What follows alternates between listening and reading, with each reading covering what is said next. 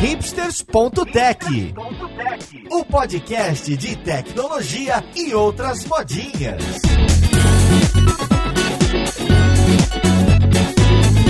Olá, caríssimo ouvinte, seja muito bem-vindo a mais um episódio do seu podcast favorito. Meu nome é Paulo Silveira, esse aqui é o hipsters.tech e no primeiro episódio do ano a gente já começa para falar do futuro. A gente vai falar das tendências do front-end em 2022. É isso mesmo. O lugar que mais se mexe, mais alteram, mais nascem frameworks a cada dia. A gente vai discutir a visão do que, que deve vir por aí. Quem deve ganhar força, quem deve perder força. É, a gente vai se complicar ainda mais na tela na web ou vai facilitar? Então vamos lá, podcast com quem que a gente vai conversar.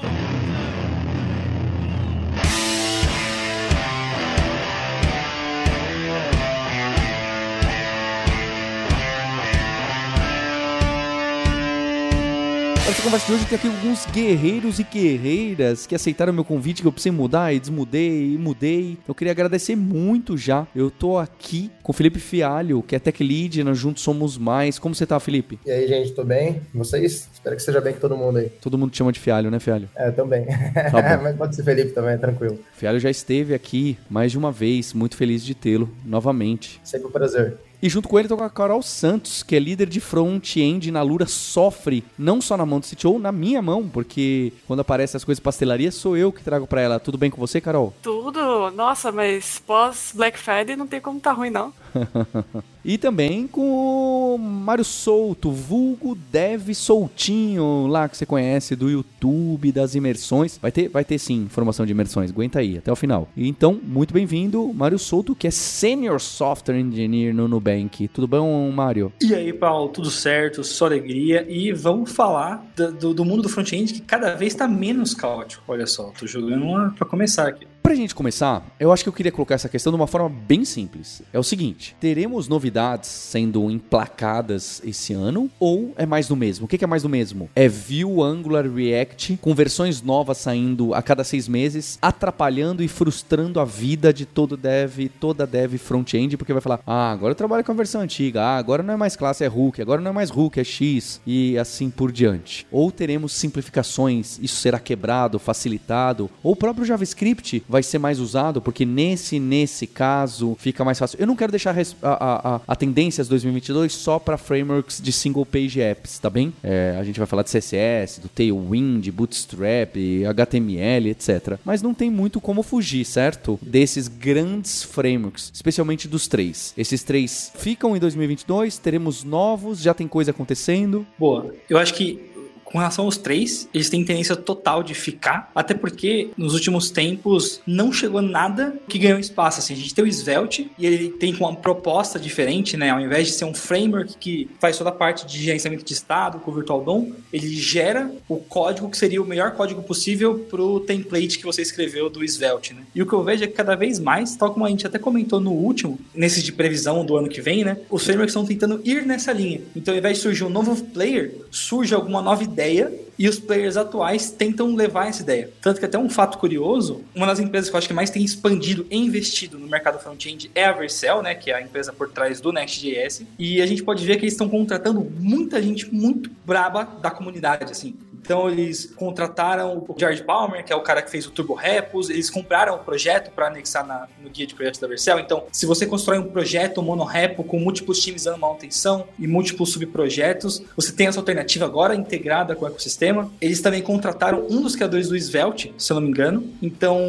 eu acho que se a gente for olhar o que está acontecendo, não só no, nas libs em si, mas no mercado de front, principalmente nessas, nos frameworks maiores, a gente vê que está tendo um movimento grande, pelo menos lá do React, que é o que eu tenho mais viés ali, de ir para essa linha de pegar as ideias que surgiram e trazer elas para deixar o framework melhor, sem gerar breaking changes, né? Tanto que acho que pro ano que vem o React está até simplificando algumas coisas e deixando cada vez com menos coisas para a gente usar na API, que eu acho que é um movimento que também tem tendência de acontecer, né? A simplificação dos frameworks conforme vai passando o tempo aí. E manda aí, Fialho, se deixar no parte aqui. É, é que eu ia falar que realmente o, a fez a contratação aí do Rick Harris, né? Que é o criador do Svelte, mostrando uma movimentação assim, muito interessante aí para da empresa e, e para quem usa o, o Next né, também. E eu lembro aí que no, na, nesse papo aí, ano passado, né, no final do ano ali, que a gente meio que estava tentando também predizer algumas coisas, algumas tendências aí para no caso 2021, a gente citou algumas coisas meio que, que foram quase consenso, assim. É, entre elas, uma, uma tomada muito maior de mercado por parte do Next, que eu acho que de fato se concretizou. É, a versão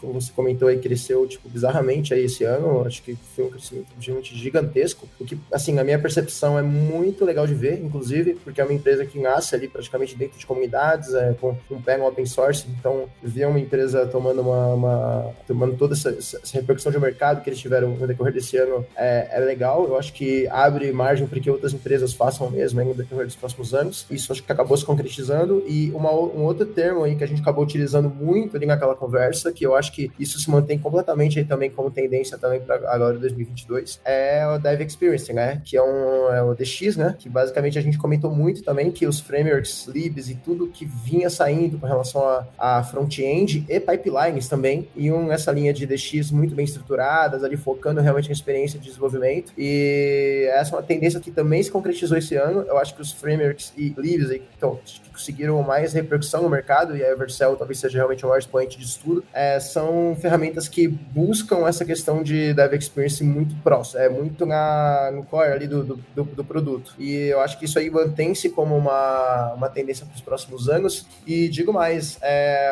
o Mário aí no começo do papo até comentou né, que o mundo front-end está cada vez menos caótico, e eu diria que ele está, inclusive, nesse momento, passando até por uma certa estabilidade aí. Eu acho que a gente viu ali uma, algum, de novo, citando mais uma vez a Vercel aí como um grande expoente ali, um grande player que conseguiu se consolidar no mercado. Eu vejo outras empresas é, desse tipo surgindo aí nos próximos anos e outras ferramentas nesse sentido também. Mas para alguma coisa agora tomar o mercado da forma que o Next fez aí nos últimos, nos últimos anos, tem que ser alguma coisa muito, muito, muito boa mesmo, assim. A gente tem um momento de extrema estabilidade no mercado de front-end. Então, para alguma coisa chamar atenção agora, conseguir tomar o lugar, digamos assim, dessas ferramentas que já são consolidadas. E aí a gente pode citar também os, os frameworks mais tradicionais, puros, como React, Next, desculpa, React, Vue e Angular, como suas versões aí, tipo Next, Next, entre outros vários. Mas para surgir alguma outra coisa nesse sentido, ela tem que ser realmente uma solução muito, muito, muito boa e, e substancialmente melhor do que essas que a gente já usa. Então, eu acredito que essas soluções que a gente está utilizando agora passaram com tranquilidade no filtro do tempo e a tendência é que elas se mantenham cada vez mais estáveis nos próximos anos. E você vê também nas vagas, né, que estão abrindo o tempo todo de front-end, que está cada vez mais necessário a pessoa ter experiência com algum framework. Antes era uma coisa que foi aparecendo aos poucos e agora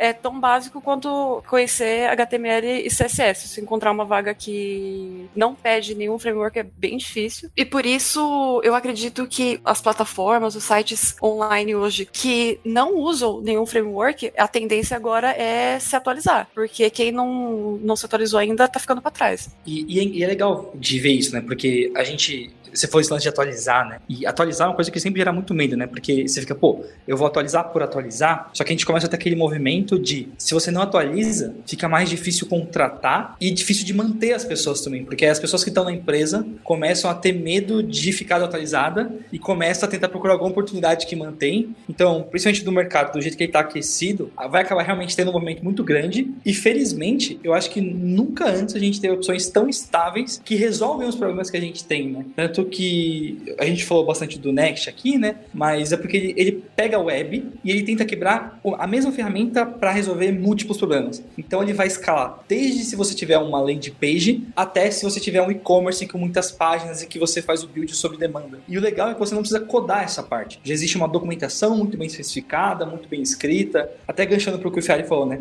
Para vir alguém fazendo tudo isso agora, tem que estar disposto a jogar muito tempo investido para fazer uma alternativa, tanto que tem um framework que surgiu esses tempos também, que na comunidade React, né, que gerou até um burburinho, que é o Remix, que é, se eu não me engano, do pessoal que fez o React Router, que eles liberaram e fizeram lá e tal. E eu vejo que o Remix tem ideias muito boas, mas eu acho que a popularidade do Next pode acabar fazendo o próprio Next absorver alguma das funcionalidades que eles têm, ao invés de talvez gerar uma nova migração do mercado pro Remix, né? Porque quando você chega no nível de popularidade muito grande, acho que é mais fácil você absorver uma feature do que você criar um novo player que vai só pegar e conquistar o mercado todo de novo, né? A menos que, claro, tenha algum erro muito grotesco de API do Next, quebra todo mundo, coisa que eles não fazem. Se a gente for olhar nas últimas versões, todas elas, pelo menos eu tô atualizando o Next desde a versão 7, eu acho que das 7 para 8 eu sofri um pouco, pouco, da 8 para 9 menos, e da 10 em diante eu não lembro de ter sofrido para atualizar assim. E eu trabalho num projeto que tem diferentes libs, tem side components, tem CMS, tem um monte de coisa que a gente usa, e até agora nada deu breaking change de, putz, saiu um release novo do Next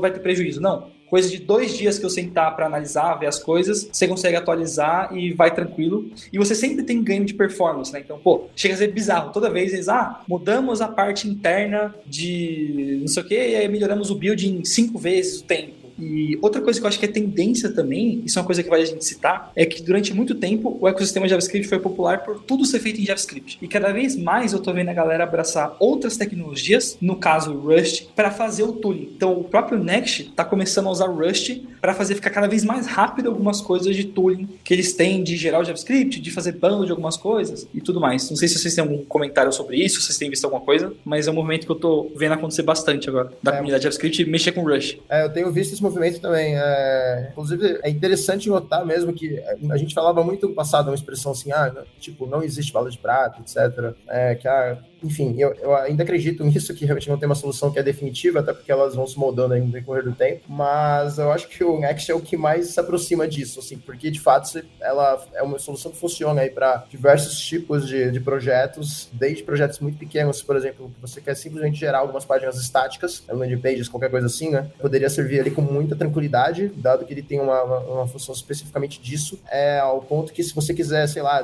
você precisa de server-side render, você vai ter, se você quiser juntar essas duas formas de entregar o código, você também consegue. Enfim, você consegue adaptar a solução para os mais diversos usos, assim. E isso acho que traz uma diferença muito grande ali para a equipe, e até porque você não precisa ficar, ainda mais se forem times que é, trabalham em, diversos projetos, por exemplo, você não precisa ficar treinando seu time toda vez para aprender é, a, a, lidar com determinado framework de novo, assim. Então, é, acaba sendo algo bem interessante ali do ponto de vista das empresas também, utilizar uma ferramenta desse nível. É, e eu tenho visto muito esse movimento, é que você comentou mesmo. É, realmente tem surgido algumas opções no mercado aí que não usam JavaScript para poder fazer coisas por debaixo dos panos ali de uma forma mais otimizada, digamos assim. Eu acho que isso acaba é, sendo, inclusive, uma, uma outra tendência aí para os próximos anos, que é justamente tentar diminuir esse tempo de bundle. A gente conseguiu aí bons resultados, inclusive, é, aí, se você pegar o tempo que a gente demorava até alguns anos atrás e hoje, é, hoje com ferramentas mais poderosas, a gente talvez até demore menos tempo já, é, mas eu acho que ainda é algo que, dependendo do tamanho do projeto, pode dar alguns gargalos ali,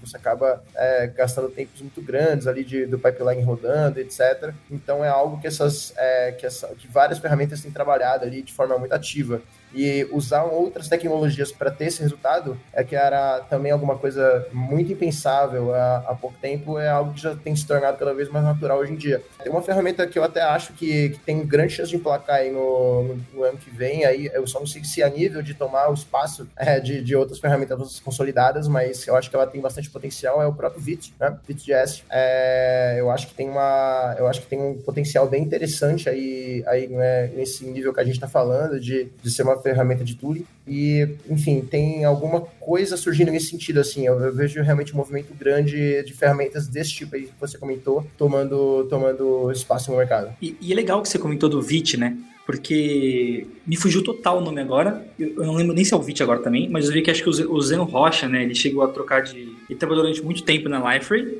e ele foi para uma empresa que está focando nessa parte de developer experience e, e tudo mais. E o, o Sebastian Mackenzie, que é o criador do Babel, ele também está criando a empresa dele agora, que é a Home Tools, de tentar fazer. Então eu sinto que meio que o mercado viu que é, é muito custoso ter um time de plataforma dentro da empresa que vai criar todo esse ecossistema para todo mundo poder codar em cima e tá cada vez mais tendo versões open source disso, né? Eu vejo que muitas empresas grandes, tipo Google, Facebook, Nubank, Amazon, as empresas têm, sei lá, milhares de devs ali, é, usam isso para tentar padronizar um pouco como que os times trabalham e agora tá a comunidade open source não tá mais só fazendo o boilerplatezinho, não. É a solução robusta que identifica qual projeto que você mexeu e vai fazer o build só desse projeto, o deploy só desse projeto, no monorepo, com muitas coisas. Então eu tô achando bem legal, né? A gente parou de, de só fazer novas coisas de UI e tá expandindo para os outros coisas que também dão problema. É, então eu acho que isso vai muito também do fato de que é, a nossa parte de UI tá razoavelmente resol bem resolvida nesse momento, né? Sim, é. sim, muito é, bom. E isso faz com que a gente se preocupe com outras partes que justamente muitas delas causadas por essa boa, digamos assim, resolução da parte de UI. Então, significa que, tendo essa parte de UI bem resolvida com algumas ferramentas que a gente já citou aqui, é, a gente começa, de repente, a entregar códigos cada vez mais rápidos, no sentido de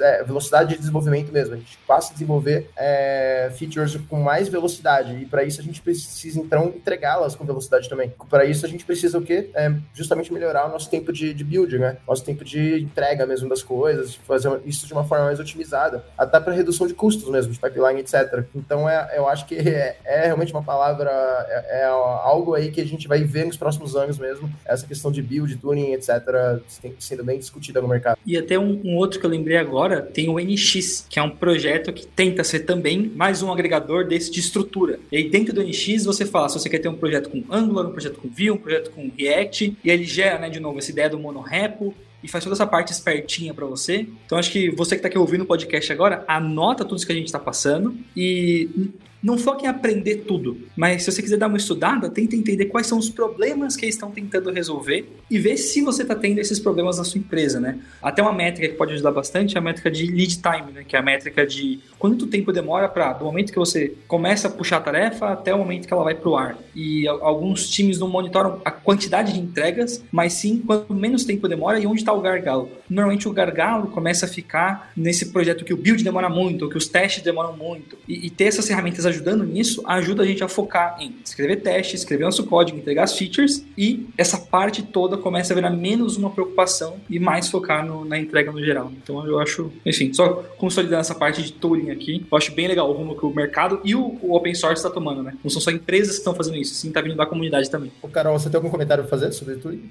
Gente, vocês me desculpem, mas de, de framework de JavaScript eu não é. manjo tanto. Por isso que eu tô mais quietinha. O, o, insight que eu consigo dar é mais a parte de mercado, como tem crescido. É, do próprio pessoal aqui na Lura, a gente conversa bastante sobre migrar, mas tem muito do peso de migrar para Next por migrar, porque tá na moda e se de fato ia ajudar a gente. Então a gente tá muito naquela fase de ver métrica, analisar com calma, fazer reunião, marcar o dia que vai começar e depois falar, poxa, mas acho que agora não dá. E pelo caminhar da carruagem, que vocês estão falando também, as coisas que eu vejo, eu acho que vai ficar cada vez mais difícil de escapar dessa migração. Porque, que nem o, o, o Souto mesmo disse, começa a ficar difícil de encontrar gente que não queira trabalhar com isso também, né? Porque é do perfil do dev mesmo, que a gente quer trabalhar com coisa nova, coisa é, é, aquecida, então vai começar a dificultar de encontrar pessoas que não queiram trabalhar com algum framework. A modinha hipster. A modinha hipster. É, a modinha hipster. Mas, e Carol, mas acho que um ponto legal, né, é que se a gente for pra olhar, essa discussão ela existe, sei lá, desde que acho que existem devs assim, mas acho que no front, coisa de, sei lá, seis anos atrás, muita gente usava React e Vue e Angular por conta de uma feature. E eu acho que agora a gente tá chegando num ponto de estabilidade onde tem muitas coisas que sustentam essa argumentação, sabe? Não é só poder fazer state de um jeito legal ou poder fazer componentes. Acho que cada vez mais a gente tem mais problemas sendo resolvidos e aí cai no que você falou, né? De, pô, chega uma hora que fica inevitável porque o resto todo do mercado começou a usar também, né? É, que você pensa no tempo de migração que demoraria e você fala, vale a pena fazer isso agora ou vale a pena fazer depois? E quanto mais você vai empurrando para fazer depois, eu acho que mais vai valendo a pena, porque mais soluções os frameworks vão trazer pra gente, né? Justíssimo, mais rápido. A parte de interface que vocês estavam falando mesmo, né? Hoje em dia a gente consegue entregar coisas mais próximas do que o, o, o designer sonha, né? A gente consegue fazer animações, viajar na, na entrega. Mas no fim do dia, o gargalo tá mesmo na, no build, no no código mesmo, né? E, e, Carol, até em cima dessa, né, você falou de animações, é, acho que a gente pode até começar a entrar um pouco nessa parte de UI. Ufa! E eu acho muito, eu acho muito doido. Como hoje, você pega por exemplo, eu, até fiz um vídeo, saiu em dezembro agora, falando sobre propriedades do CSS que deixam o seu projeto próximo daqueles sites do Awards, né? Que eu, há seis anos atrás eu achava que era tudo magia, hoje em dia ainda, ainda é magia para mim um pouco, mas eu vejo que, por exemplo, no CSS a gente tem cada vez mais propriedades que parecem com o Photoshop. Então você consegue fazer o background blend mode, você consegue aplicar aqueles efeitos de multiplicar, de fazer uma, o fundo mergear com a coisa que tá atrás, coisa que era inimaginável uns anos atrás, sabe? Você consegue fazer o desfoque e ele é otimizado na GPU do jeito que roda melhor. Então, o, o próprio CSS vem evoluindo E sem contar coisas como grid, flexbox também, que cada vez mais. Tipo, hoje em dia eu não consigo virar para alguém. Eu pareço um velho falando, ah, o, não vai rodar no IE. Porque a porcentagem de E11, é, a própria Microsoft falou, ó, se você está usando, é por sua conta em risco. A gente não recomenda que você use o E11, assim, sabe? Na Lura mesmo, no site de vendas, é menos de 1% de pessoas que usam Olha aí. o IE. E o que eu falo muito pro pessoal é que às vezes, é, por hábito, a gente tenta resolver alguma coisa de animação ou de alguma interação na tela com JavaScript que não precisa mais, porque a gente está acostumado a fazer em JavaScript durante anos que já não precisa mais, já tem no, no CSS o, as animaçõezinhas lá com keyframes, você faz cada coisa maravilhosa, leve. Você carregar um arquivo de JavaScript e faz a página aparecer, que é um vídeo às vezes. E nessa de carregar as coisas e tudo mais, né? Eu até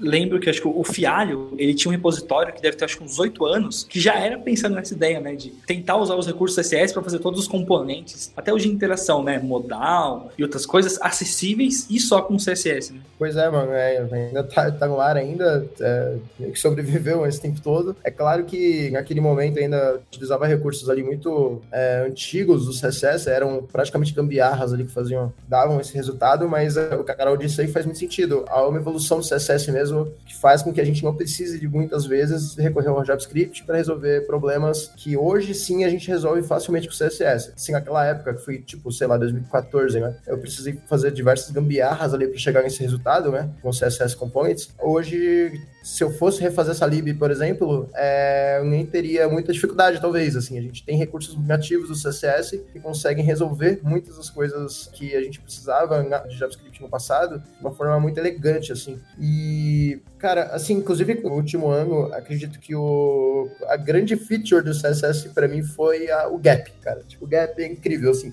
Nossa, sim, sim. Cara, é uma, assim, é uma coisa tão simples, assim. É, é claro que ainda tem algum problema de implementação com o Safari, etc versões antigas, acho que até a 14 do Safari ainda não funciona com, da, da forma que deveria. Mas, Fialho, o que, que você está falando? É, eu vou agora explicar, mas o que acontece, o gap é uma propriedade do CSS que faz com que você consiga adicionar margem nos seus elementos que utilizem é, Flexbox ou CSS Grid, só que essas margens são adicionadas no Py, né, no, no, no componente Py, no wrapper daquele componente, que é o que mantém, que tem de fato grid ou, o flexbox. Por que, que, isso é importante? Porque você consegue justamente é, resolver camadas de responsabilidade. Então, se, por exemplo, se você está criando um, um, componente ali que tem responsabilidade de ser o grid do seu projeto, sempre me pareceu muito ruim eu precisar adicionar margens nos filhos, né, que são componentes que não deveriam saber exatamente as responsabilidades do, dos wrappers, para poder fazer o posicionamento do layout da forma que eu gostaria. E usando o gap, né, eu consigo, por exemplo, falar com que a, a margem, tipo, tipo, pro eixo Y ou pro eixo X seja de, sei lá, 16 pixels. E aí todos os filhos que são, é, que são filho direto desse wrapper conseguem manter essa consistência de grid, assim, por exemplo. É uma mudança muito simples, muito pequena, que a gente desejava há anos, assim, e que faz uma diferença muito grande. Inclusive nessa parte de arquitetura de código como um todo, que é separar responsabilidades de, de, de, por camadas, né? Então, assim, é uma coisa pequena, ainda não tem aí um suporte totalmente, eu acho que, eu acho que o suporte hoje via KI Use é 90%, algo próximo a isso, mas é, durante o ano que vem, conforme as pessoas vão utilizando menos essas versões antigas do Safari, eu acredito que a gente atinge suportes cada vez maiores aí. E é uma mudança, assim,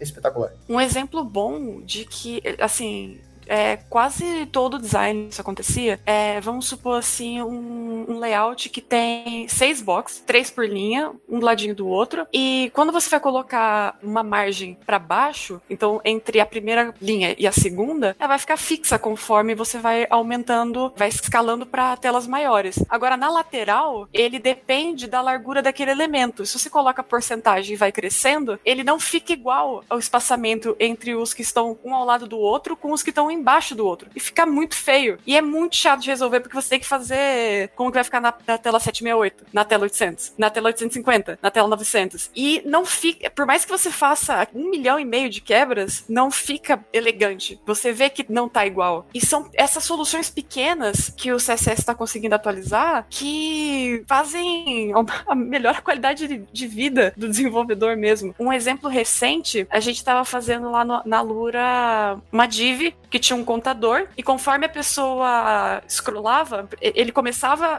é, normal na tela, a pessoa scrollava e quando ele sumisse na tela, não era para ele sumir, era para ele acompanhar. Então ele é normalzinho, quando ele vai sumir, ele fica fixo na tela. Antigamente, o que a gente ia ter que fazer? Um JavaScript que. Um JavaScript que calcula a altura da tela, vê quando ele some da tela e aí muda o position. Só que agora com o position stick, claro que ele ainda tem algumas limitações, você já consegue resolver isso e fica muito elegante. E o que me lembra também de em falar em coisas elegantes é o Scroll Snap, que o Fialho tem um, um, blog, um blog no post dele, a Carol falou agora disso, eu lembrei de elegância, é você fazer um carrossel só usando CSS. E eu queria dizer que em 2017, quando eu palestrei no BJS, eu conversei com o pessoal e falei, gente, o Houdini, que era o conjunto de especificações, né, pra gente poder estender o CSS, o JavaScript e tal, um dos meus sonhos era um dia ter uma propriedade CSS que representasse o carrossel. E hoje em dia dá. Então, se você for curioso aí, pega todas essas propriedades que a gente tá falando aqui, o, o Gap, esse Scroll Snap, e dá uma olhada lá no MDN, que cada vez mais eles estão com exemplos interativos. Então, você consegue ver a beleza que é você ter um carrossel que ele tá rodando nativo. Você não tá fazendo cálculo maluco ou carregando uma lib. Não. No máximo que você faz é fazer o botão de Next Prev para definir ó, quanto que vai andar o scroll e tal. Tem até algumas libs bem menores hoje em dia que já fazem isso. E a performance no celular é muito massa, assim. Você consegue fazer aquele efeitinho smooth que tem de, de ficar suavezinho quando você tá passando o scroll ali. É, é sensacional mesmo, assim. Gosto bastante. Você vê que a usabilidade disso tá boa quando o site da Apple tá usando, né? Porque a primeira vez que eu vi foi na lojinha da Apple. Lojinha, né? na loja da Apple, eu tava olhando e falei, velho, isso aqui, isso aqui é um scroll. E aí eu fui investigar, porque eu sou curiosa, todo site que eu olho, eu quero ver o que, que eles rodam. E aí eu vi isso. Por mais fiquei... pessoas como a Carol. eu sempre vou atrás, aí eu vejo o nome das classes, eu vejo se a classe foi gerada automaticamente ou se foi a pessoa que escreveu, e aí eu já fico pensando qual que é o framework que usa. Mas enfim, aí eu fui investigar e vi isso e eu achei fantástico. E aos poucos todo mundo vai usando e vai ficando. Vai entrar dev agora que nem sabia que a gente tinha que se virar com um JavaScript gigante para fazer um carrossel. E a gente tá falando agora de CSS, né? Me lembra também o outro lado da moeda. Né? A gente foi do, do framework JavaScript pro JavaScript, aí veio pro propriedade CSS, vamos pro framework CSS agora, né? Eu acho muito doido como que não mudou muito mas acho que existe um problema que todo mundo está tentando atacar. Então, eu vejo que hoje em dia a gente tem soluções muito populares, né? A gente tem o Tailwind, a gente tem o Style Components, a gente tem vários projetos que tentam ajudar a gente a atacar CSS, né? O Style Components mais acoplado com o React, o Tailwind tentando ser mais genérico ali, mas está todo mundo tentando resolver o problema do design system, né? Como que a gente cria convenções de nomes para facilitar a comunicação entre times de dev e design e normalizar como que a marca é transposta em código ali, né? Eu tô trabalhando essa frase há algum tempo, talvez tenha ficado não tão claro assim, mas eu acho muito doido que o próprio Tailwind, acho que em dezembro agora, eles lançaram a versão nova, dezembro de 2021, falando que eles mudaram o, como que eles se posicionam como framework, né? Eles são API para você criar o seu design system. Então eles têm todo o suporte para você fazer tema, para você criar os tokens, descrever as suas cores. E uma das vantagens do Tailwind é você poder rodar com qualquer framework, né?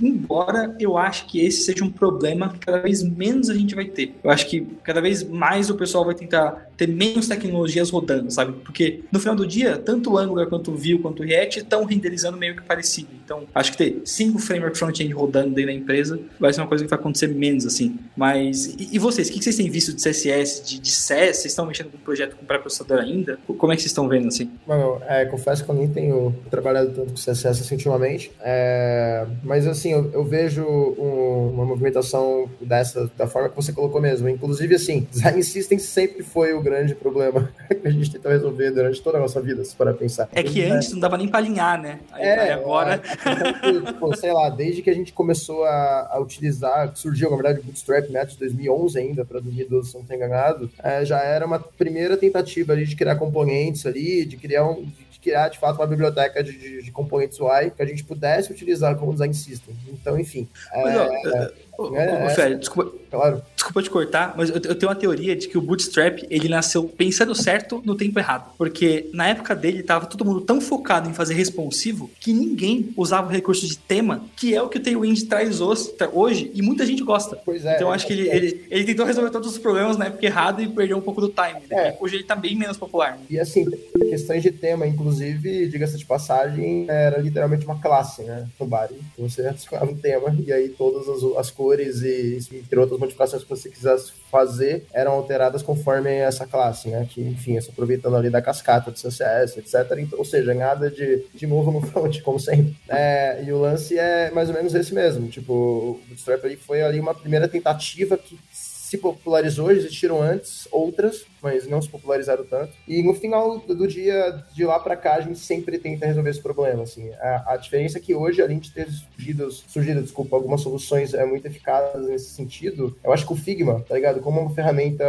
para designers acabou também contribuindo muito para que a gente conseguisse é, criar ali uma é, componentes com uma, uma, base estrutural que fosse mais facilmente lida e entendida por desenvolvedores. Então, eu acho que isso é uma, uma questão também que se aproximou ali pessoas que trabalham com design e pessoas que trabalham com desenvolvimento, até por conta da API ali, tokens e tudo mais. Eu acho que isso também é uma forma, é, acabou contribuindo de certa forma por uma facilidade maior que a gente tem hoje que a gente não tinha no passado. E aí, enfim, outras ferramentas que surgiram aí, como o próprio UI, que você comentou e tal, sempre visando a solução desse problema. E, mas, assim, ainda só fechar esse assunto do design system da minha parte, eu ainda gosto muito do Material aí como, como lib, tipo, é, eu acho que ela é muito estável, ela funciona muito bem, ela, ela resolve muito bem parte UI, ela tem componentes muito bem desenvolvidos e resolvidos, assim, eu acho que acaba é, agradando muito ali no dia a dia de uso dela ali como uma de UI também. Então, enfim, apesar de a gente estar agora em 2000, quase em 2022, é, o Material já ser também uma lib com bons anos de estrada, ela continua funcionando muito bem, sem contar que tem suporte para praticamente qualquer framework de mercado, aí, que é muito bom. Uma coisa que eu, eu vejo muito acontecer com framework CSS, eu tenho a impressão que existe quase uma, uma propaganda de assim, ah, se você não sabe CSS, use um framework. E o que acontece, na, na minha visão,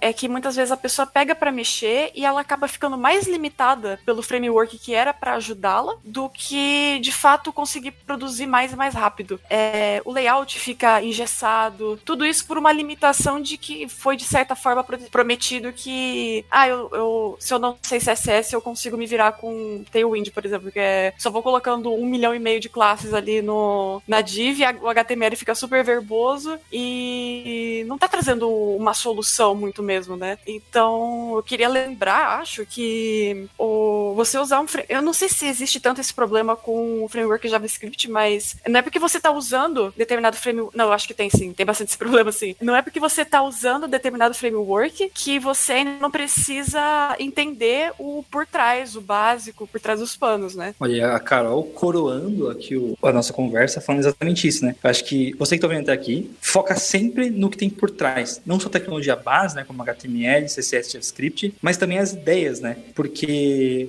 é, é muito doido, né? Sempre que, sempre que surge um framework, ele tenta resolver uma coisa aumentando na outra, né? Então, por exemplo, o Tailwind, ele resolve, resolve, né? Ele dá essa API de design system, mas ele deixa o HTML pouco mais difícil. E ele também não dá suporte para todas as propriedades do CSS. Então, se você não sabe o que está acontecendo, provavelmente às vezes você deixa de usar alguma coisa. Que nem eu vi que na versão mais recente ele tem suporte para aspect ratio, que era uma coisa que se você usasse CSS você poderia usar com o devido fallback ali, né? Fazer, por exemplo, um vídeo, manter a proporção do 16 por 9 ou algo do gênero assim. E às vezes usando o framework você fica um pouco limitado. Então, não se prenda só ao framework, né? Tem o conhecimento além da coisa ali. E eu ainda acho, eu tenho até para 2022 agora, eu vou lançar uma ideia minha, que era para ser uma lib, mas é, é uma ideia e tá, tá, meio no ar assim. Vai lá, visionário, vai lá, vai lá. Olha aí, mas é, é muito nessa pegada do tipo, eu acho que a gente tem muito claro quais são os problemas que a gente tem que resolver e, e eu acho que a gente tem muita base boa, né? Então, por exemplo, as propriedades do CSS são nomes muito bons, que não só o CSS usa, como, por exemplo, o After Effects, programas de edição de imagem, a gente consegue ver os nomes sendo reusados em outros lugares. Então, acho que essa parte de nomenclatura o CSS resolveu muito bem. E agora, eu acho que cada vez mais a gente vai ver soluções tentando integrar essas coisas do design system. Então, eu não acho que o Tailwind vai ser um fim, mas ele está sendo um meio para novas soluções que vão trazer com mais naturalidade a parte de trabalhar com breakpoints, integração com o mundo mobile também, né? A gente vê que o Flutter cada vez tem mais ganhado espaço e tem Flutter Web crescendo também, só que o Flutter não dá suporte para responsividade e aí eu acho que na web a gente tem uma bagagem muito rica, então acho que o front-end como um todo vai começar a expandir e eu tenho minhas ideias aí que eu vou deixar links na descrição, tentando fazer meio que um cross de coisas que a gente tem muito consolidadas na web e expandindo para outras plataformas assim, para a gente conseguir descrever UI de uma forma mais padronizada, né? Então é comum que você tem caixa, que você tem texto e que você tem esses componentes que todo mundo chama de input e coisas que são mais comuns assim, acho que cada vez mais vai ter expansões, né? O próprio Tailwind está cada vez mais expandindo e trazendo mais exemplos, eu acho que de todas as soluções que a gente tem, ele é o mais estruturado em expansão, mas também não impede dos outros frameworks, o Style Components aí também, outras soluções, de virem com coisas assim. Tem um do React também, que acho que é o Stitches, que ele também tem uma proposta que ele quer atacar React e tem uma galera querendo fazer React Native. Então acho que um próximo passo é esse lance de tentar atacar multiplataformas também, né? Pelo menos é, é uma visão que eu vejo aí. E atacar não só fazendo igual o Cordova fazia no passado, mas tentando usar o melhor que a gente tem para cada plataforma. Então, se é o React na web e o React Native, faz um que tenta rodar nos dois, sem a pessoa que está usando ter que pensar muito em resolver os problemas que essas soluções cross-plataforma trazem. Assim, você senta, coda e vai funcionar. É total, que isso inclusive conversa totalmente com o que a gente falou no começo, a gente também já tinha falado ano passado sobre essa questão de Dev Experience, né? Então, eu acho que está tudo interligado aí. Inclusive, ainda sobre esse ponto, eu quero até trazer mais uma, talvez a mesma, mais uma pauta aqui, mas é uma outra coisa que eu vejo também como tendência aí para não só para 2022, como até para os próximos anos, que é justamente a forma com que a gente estrutura equipes, assim, né? Tipo, então a gente está falando, a gente tá falando de modelo distribu modelos distribuídos, a gente está falando de arquitetura, a gente está falando de muita coisa nesse sentido. Então, por exemplo, se quando o termo micro front-end surgiu aí alguns anos atrás, eu acho que houve uma, um, um boom aí do, do, do, uso desse termo e a galera ficou super curiosa e tal. E agora é um momento que eu acho que isso retoma com cada vez mais força, principalmente para empresas ali que estão maiores, estão, enfim, crescendo seus times e eu acho que isso é realidade de muitas empresas, principalmente produtos digitais ali que estão sendo ganhar mercado. E a gente começa a ter, finalmente, agora, soluções mais consistentes nesse sentido, assim. Se no passado a gente ainda tinha, e ainda é, é assim, de certa forma, mas eu acho que cada vez mais a gente começa a ter soluções definitivas, igual como várias que a gente citou aqui, para essas soluções também, de distribuição de time. Então, por exemplo, desde libs como Single SPA, por exemplo, que surgiu aí já faz alguns anos, mas agora já passa por um momento de certa estabilidade, até principalmente, por exemplo, o Webpack 5 trouxe a, o Model Federation aí com uma ótima novidade dentro das suas novidades dessa versão 5, e uma, da, uma das coisas aí em Webpack 5 e o Model Federation é justamente facilitar o uso de micro front-end entre projetos, né? Então você consegue facilitar o uso dessa, dessa, dessa arquitetura, né, para poder trabalhar squads de uma forma mais descentralizada, por exemplo, tudo mais. Então a gente está falando aqui até de uma coisa que nem envolve a tecnologia assim como core, né? A gente está falando de alguma coisa que envolve, inclusive, a forma que a gente organiza nossos times, a forma que a gente organiza nossas stacks. E as arquiteturas que a gente define e que a gente escolhe impactam totalmente nessas possibilidades, assim. Então também vejo aí nos próximos anos uma, uma maturidade cada vez maior dessas arquiteturas. E aí, beleza, a gente está até falando de micro front-end aqui, dá para para citar algumas ferramentas, tipo, sei lá, o DevTool, por exemplo, que é uma ferramenta de design system distribuído assim, de uma forma descentralizada também, né? Então, em vez de você ter um design system ali que é dentro de um projeto, por exemplo, na verdade você tem isso tudo na nuvem, que você pode consumir de dentro de vários projetos e fazer as alterações gerando versões dentro de cada um desses projetos. Então, você começa a ter uma, uma necessidade de centralizar isso, que é um problema, né? Dependendo do tamanho do time, cada vez menor. E eu vejo uma, uma que essas ferramentas e, e, e arquiteturas ganham uma maturidade muito grande aí nos próximos anos, assim. Eu acho que acaba sendo. Isso acaba falando muito com o momento de mercado que a gente está vivendo, né? De times cada vez maiores e que naturalmente precisam de soluções diferentes daquelas que a gente utiliza hoje. Exato, né? E, e, e pensando que acho que no futuro, um sonho de principalmente empresa muito grande é, pô, vai rolar um rebrand, né? Vai mudar a marca. Então você conseguir, sei lá, mudar o core da sua marca no Figma e isso conseguir refletir no seu código. E cada vez mais está tendo soluções em cima disso, né? Eu vi uma startup irlandesa que tem um plugin do Figma que você consegue plugar a sua code base e ele gera os tokens para você. Então ele gera espaçamento, gera cor, e se você mudar no código, ele reflete no Figma. Então, tem tanto gente querendo fazer do Figma para o código, usando a API do Figma, quanto gente que interpreta trechos de código e atualiza o Figma quando vai fazer alguma alteração, sabe? Eu acho que até nessa que o Fred falou, cada vez mais o time de design vai ficar próximo do time de, de front e as especialidades vão se juntando para conseguir ter padrões em comum para cada vez mais. Quando você for conversar sobre UI, é, vai ter uma linguagem mais comum. Então, todo mundo vai falar a mesma coisa quando for falar do input, todo mundo vai falar a mesma coisa quando for se referir a cor,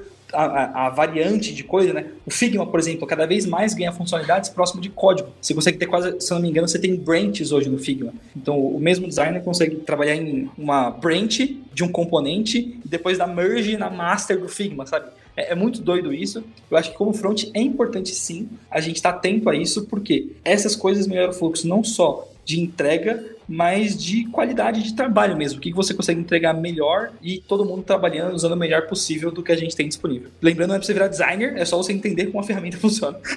Eu entendi que a tendência para 2022 é deve ter, então, é isso? Olha aí, o deve ter. E aí, Paulo, é isso mesmo? Você, é, selo deve ter de, de Paulo Silveira Olha a barrada. Pois é, bem, bem, bem linkado, hein? Bem linkado.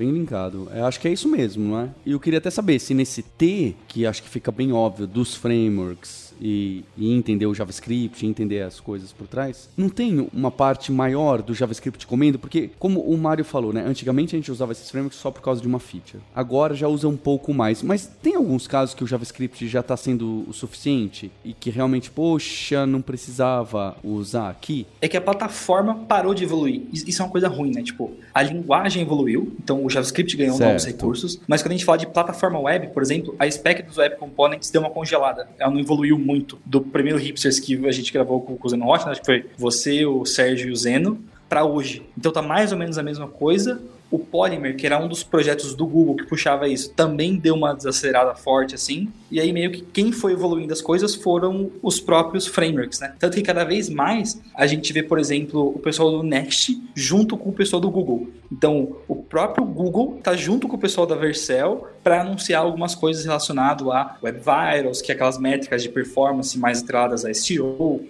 é, o X e outras coisas que o Google considera. Então eu sinto meio isso, sabe? As empresas que fazem as coisas dos navegadores estão junto com os frameworks agora. E eu, eu, eu, acho que isso é meio ruim, né? Eu prefiro que sempre que a plataforma seja a resposta, mas talvez a gente precise ter uma maturidade maior nos frameworks para daí a plataforma vir e absorver e fazer virar o padrão nativo mesmo, sabe? Tal como no passado, o, o, o, quase que o jQuery virou o embarcado do navegador. Né? Perfeito, perfeito, isso. Vale lembrar essa história do jQuery, o JavaScript, o DOM, os, o Chrome, todo mundo sentando junto e puxando. Peraí, por que, que o pessoal tava usando jQuery em vez de que usar o que a gente especificou há alguns anos? E aí foram colocando algumas pequenas features que engoliu o jQuery. Isso então o Web Components podia fazer, não fez, não está fazendo, mas tem, tem outras iniciativas acontecendo? Ou realmente para 2022 não será, porque ninguém está se mexendo nessa direção, já que os frameworks ainda não, não se entendem e não há uma grande feature que ajudaria a diminuir a necessidade de todos os frameworks.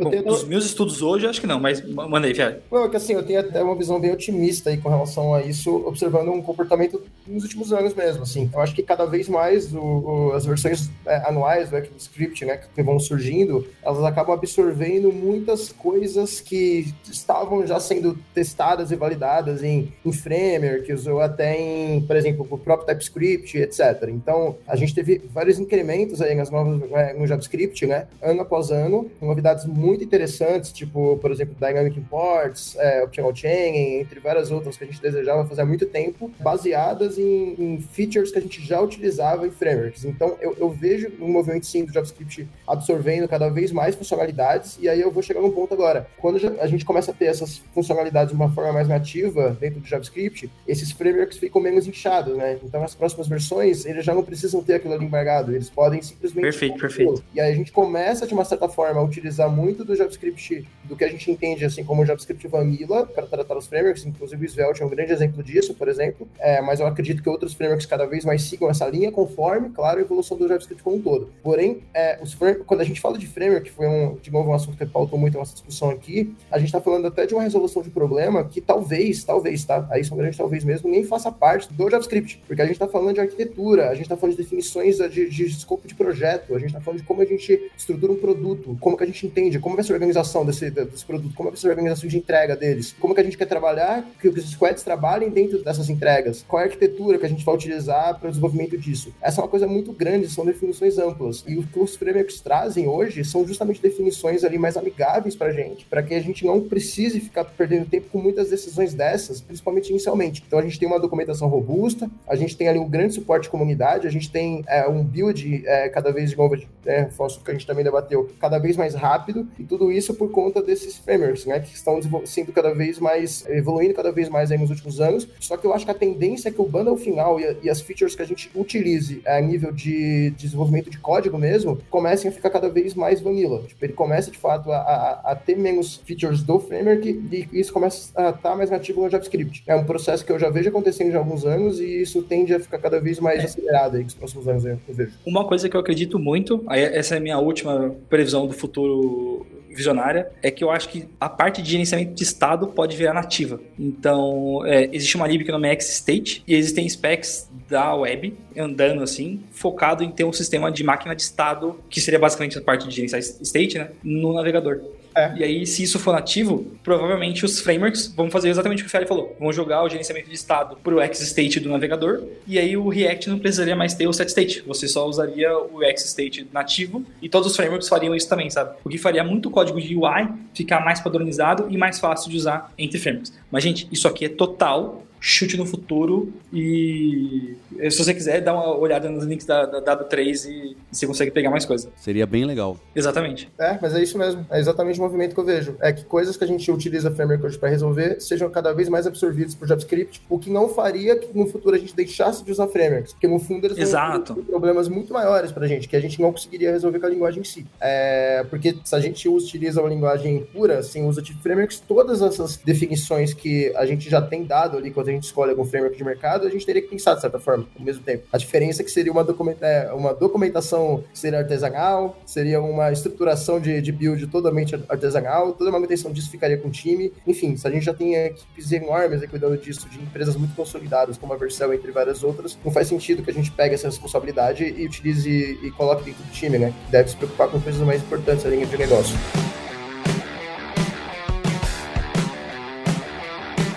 Tem mais alguma palavra da moda, tipo micro frontends? Alguma outra que pode ganhar mais força? Eu ia trazer um Manda agora. Lá. Mas aí é o que eu queria saber a opinião de vocês. Porque a gente tá falando de coisas que são mais robustas e tal, né? Mas tem muito site estático que tá começando a usar o Jamstack, né? E aí eu queria saber o que, que vocês acham que vai acontecer em relação a isso. Porque era um termo que eu, eu via com pouca frequência e no decorrer desse ano de 2021 mesmo começou a surgir curso, bootcamp, um monte de coisa de Jamstack. E eu queria saber o que, que vocês acham. Eu acho que o que tá acontecendo também, junto com esse movimento dos frameworks, né? É no outro lado você ter cada vez mais alternativas, o que é bom e ruim, né? De ferramentas de gerenciar conteúdo que vão te ajudar a fazer sites estáticos e gerenciar campanhas. E aí você começa a ter dois tipos de produto, né? O produto que você precisa de uma ferramenta de gestão para conseguir ter um, alguém do marketing, alguém que não é dev, conseguir atualizar e gerar uma versão estática nova, performática, sem ter que se preocupar com monitoramento, máquina na AWS e outras coisas assim. E, e, e, cada vez mais ferramentas de CMS ajudando esse tipo de projeto. Assim. E aí você vai plugar esse CMS numa ferramenta que gera estático. Então você tem o Next, você tem coisas mais antigas, tipo o Jekyll e várias outras. Tem até o site do jamstack.org, que tem várias ferramentas lá descritas, mas acho que fica nessa, né? Tipo, os problemas mais de construção de produtos em larga escala, então de fazer relatório, outras coisas assim, é, ou experiências no geral, né? A plataforma da Lura interna, você vai ter soluções mais usando os frameworks, essa parte de arquitetura mais geral, e a parte do site mais, que aí seria o estático, né? Que seria a parte mais não logada ali. Você pluga uma ferramenta de CMS e o código vai guiado a se integrar com essas ferramentas de um jeito que você dá poder para pessoas não técnicas fazerem coisas mais fácil. Vide na Lura que a gente tem lá o Cosmos, que ajuda bastante nesse ponto a criar novas campanhas e outras coisas aí. Que era o que eu ia falar. Gente, se eu pudesse, eu colocava tudo com CMS. É uma mão na roda. É muito bom você chegar pro pessoal do marketing e ele chegar e falar, muda a data pra tal coisa. Fala, muda você. E aí você manda o CMS pra ele e ele já muda as 40 vezes que ele quer mudar a deadline, tudo bonitinho lá, é muito melhor. As imersões, os challenges da Lura é, são praticamente tudo em CMS.